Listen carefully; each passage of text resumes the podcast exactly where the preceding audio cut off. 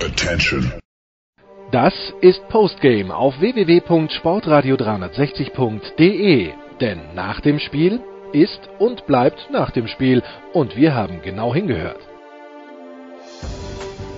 Nach dem 83 zu 81 von Ulm gegen Berlin spreche ich mit Dennis Wucher, Magenta Sport. Ähm, ein Spiel, das wahnsinnig lange, wahnsinnig knapp war. Ich glaube insgesamt nie mehr als sieben Punkte Vorsprung. Was hat am Ende den Ausschlag zugunsten der Ulmer gegeben?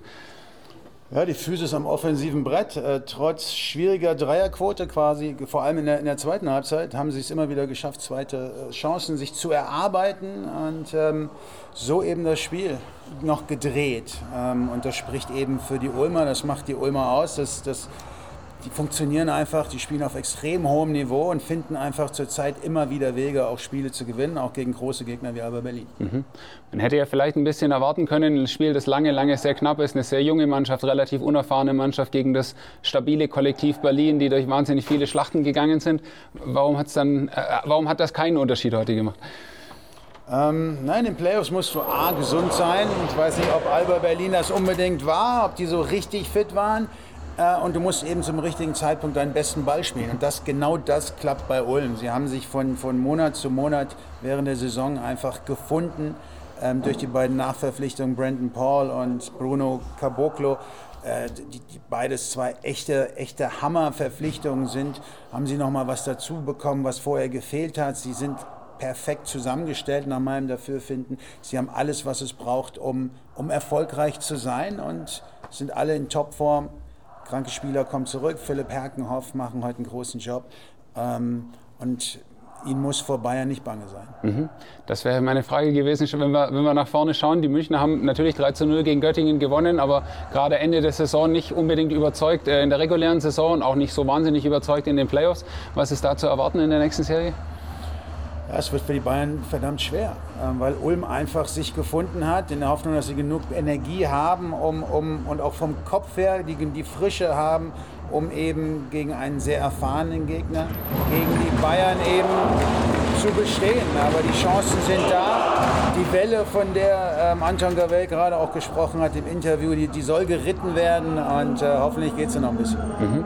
Schaut man auf die Berliner, hatten die ja jetzt eine, ähm, dreimal in Folge die, die Meisterschaft gewonnen, extrem erfolgreicher Kern, sehr viel Stabilität.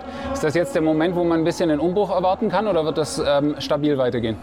Ja, das ist eine total spannende Frage. Ähm, ich glaube, es wird Veränderungen geben, weil, weil man einfach nicht so durch die Saison gekommen ist, wie man sich das vielleicht vorgestellt hat, so wie das in den letzten Jahren passiert ist ähm, und funktioniert hat, muss man einfach mal gucken, welche Art von Spielertypen haben da gefehlt.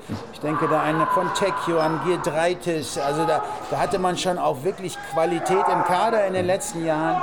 Ähm, dieses Jahr war die Mannschaft so ein bisschen anders. Es wird auch ähm, interessant sein zu sehen, was mit einem Luke Sigma passiert. Ähm, wie da die Mannschaft zusammengestellt wird. Nach drei Jahren kann man auch mal den Titel vielleicht nicht mit nach Hause nehmen. Das ist zu verkraften, aber man muss davon ausgehen, dass Alba Berlin da gestärkt aus dem Sommer kommt. Mhm. Eine Frage noch an den Ex-Coach. Ähm, die, die Münchner sieht stark danach aus, dass die nächstes Jahr einen anderen Coach haben. Bei den Bonnern hört man auch ganz stark, dass das wohl mit Thomas Iserlohn nach Paris gehen wird. Welchen Einfluss hat sowas, wenn man die letzten Spiele in der Saison coacht und alle wissen, dass man nächstes Jahr nicht mehr da sein wird? Ähm, naja, für, für für die Bayern ähm, unter Andrea Trinchieri geht es darum, mal einen Titel zu gewinnen. Sie wurden zwar Pokalsieger dieses Jahr, okay, aber ähm, drei Jahre Bayern München und kein einziges Mal den nationalen Titel, dann müsste man, glaube ich, von einer äh, Enttäuschung äh, sprechen, auch wenn man äh, eineinhalb Mal in, den, in, der Euroleague ins Playoff gekommen ist und sich da gut verkauft hat, aber äh, ohne nationalen Titel ähm, wäre das könnte man, glaube ich, nicht von einem Erfolg äh, sprechen. Insoweit muss man davon ausgehen, dass Andrea Trinchieri, der Coaching-Staff und das ganze Team, der ganze Verein alles daran setzen wird, eben diesen Titel einzufahren. Vielen Dank.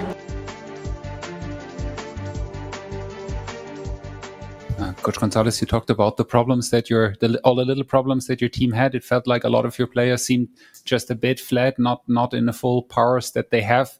Um, the last shot that Maudolo takes, we've seen go in. I don't know how many times in in uh, crucial situations. Is that the thing that was different, maybe to the last years that you weren't at hundred percent? Yes, the, I think we arrived in a in a bad moment uh, with a very long season, and then um, after playing uh, almost six weeks in a row, three games per week. Uh, that is difficult to, to support the, for the bodies. And then we had a long stop, and it's starting to appear uh, muscle problems, joint problems, um, sickness problem. We had three players with a kind of flu, and then uh, we couldn't perform like uh, like we would like to. Um, but this is sports. Uh, uh, you can win, you can lose, and and if you don't arrive in the key moment uh, well, um, you have a lot of more possibilities to lose. But even like this, we were trying everything. I think the players try everything that they, they have. But Ulm uh, was in the opposite line than us, and, and they play very good, and and they deserve to, to pass the eliminatory because they play better than us. Um, Coach Gavers, Sie haben vor dem Spiel darüber gesprochen, dass Ihre Mannschaft ähm, teilweise defensiv den Fokus manchmal verloren hat. Wie glücklich waren Sie gerade in der zweiten Halbzeit insgesamt mit der defensiven Vorstellung Ihrer Mannschaft?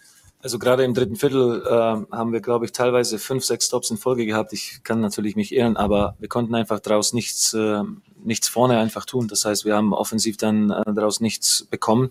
Aber klar, äh, wir, wir wussten, dass wir weiterhin ähm, physisch agieren müssen. Äh, das war uns klar und das haben wir, glaube ich, versucht und, und auch eigentlich ganz gut getan.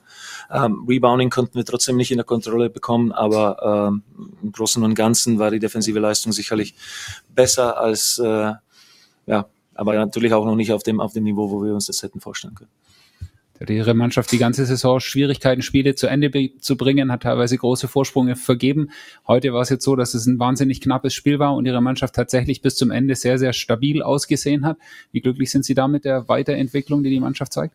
Ich will nicht pessimistisch klingen, aber natürlich, wenn jetzt, so haben wir darüber gesprochen, wenn Maudo äh, den letzten Wurf trifft, dann, äh, dann spielen wir übermorgen äh, in, in Berlin wieder. Also äh, ich meine, wir hatten diese Freiwürfe, das ist uns schon öfter mal passiert, dass wir am Ende die äh, verlegt haben und äh, so, so die Möglichkeit dem Gegner gegeben haben. Ja, also ich, wir, sind, wir sind froh, dass wir gewonnen haben, das ist ja klar. Ich glaube, wir hatten auch Spiele, gerade gegen NBC, dass wir auch teilweise glücklich gewonnen haben und das gibt uns natürlich ein bisschen mehr äh, Selbstvertrauen. Ich weiß, Sie sprechen sehr ungern über einzelne Spieler, aber heute stach für mich Philipp Herkenhoff äh, raus, der ja nach seiner Verletzung Schwierigkeiten hatte, logischerweise wieder in Dritt zu kommen heute, aber an beiden Enden für mich ein überragendes Spiel gemacht hat. Wie haben Sie seine Leistung gesehen? Okay, gut.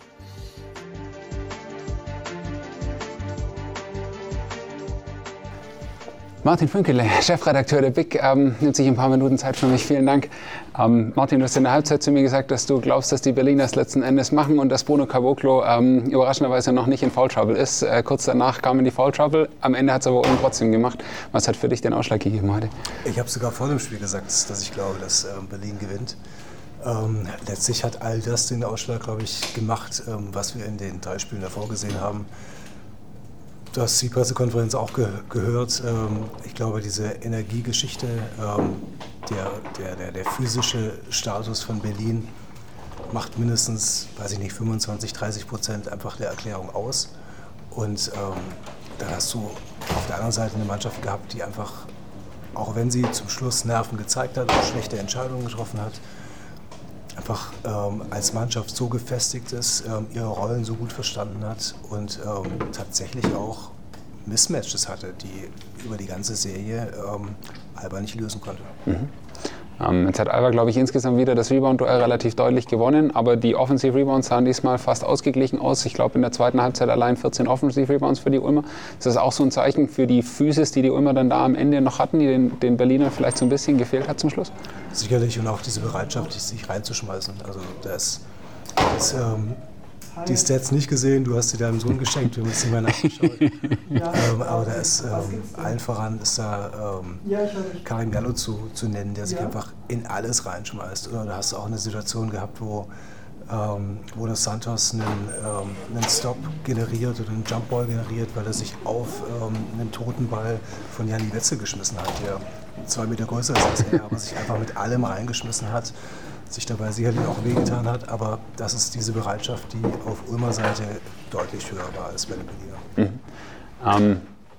Einer, der für mich auch rausgestochen ist, war Philipp Halkenhoff, der nach langer Verletzung jetzt wieder ähm, ja, in Richtung seiner alten Form kommt. Was denkst du, was kann er für den weiteren Verlauf der Playoffs in Ulmer noch geben? Genau dieser X-Faktor sein, der er heute war. Ähm, ich glaube, er wird auch aufgrund seiner Verletzung immer noch nicht so respektiert, ähm, wie man ihn muss, vor allem an der Dreierlinie.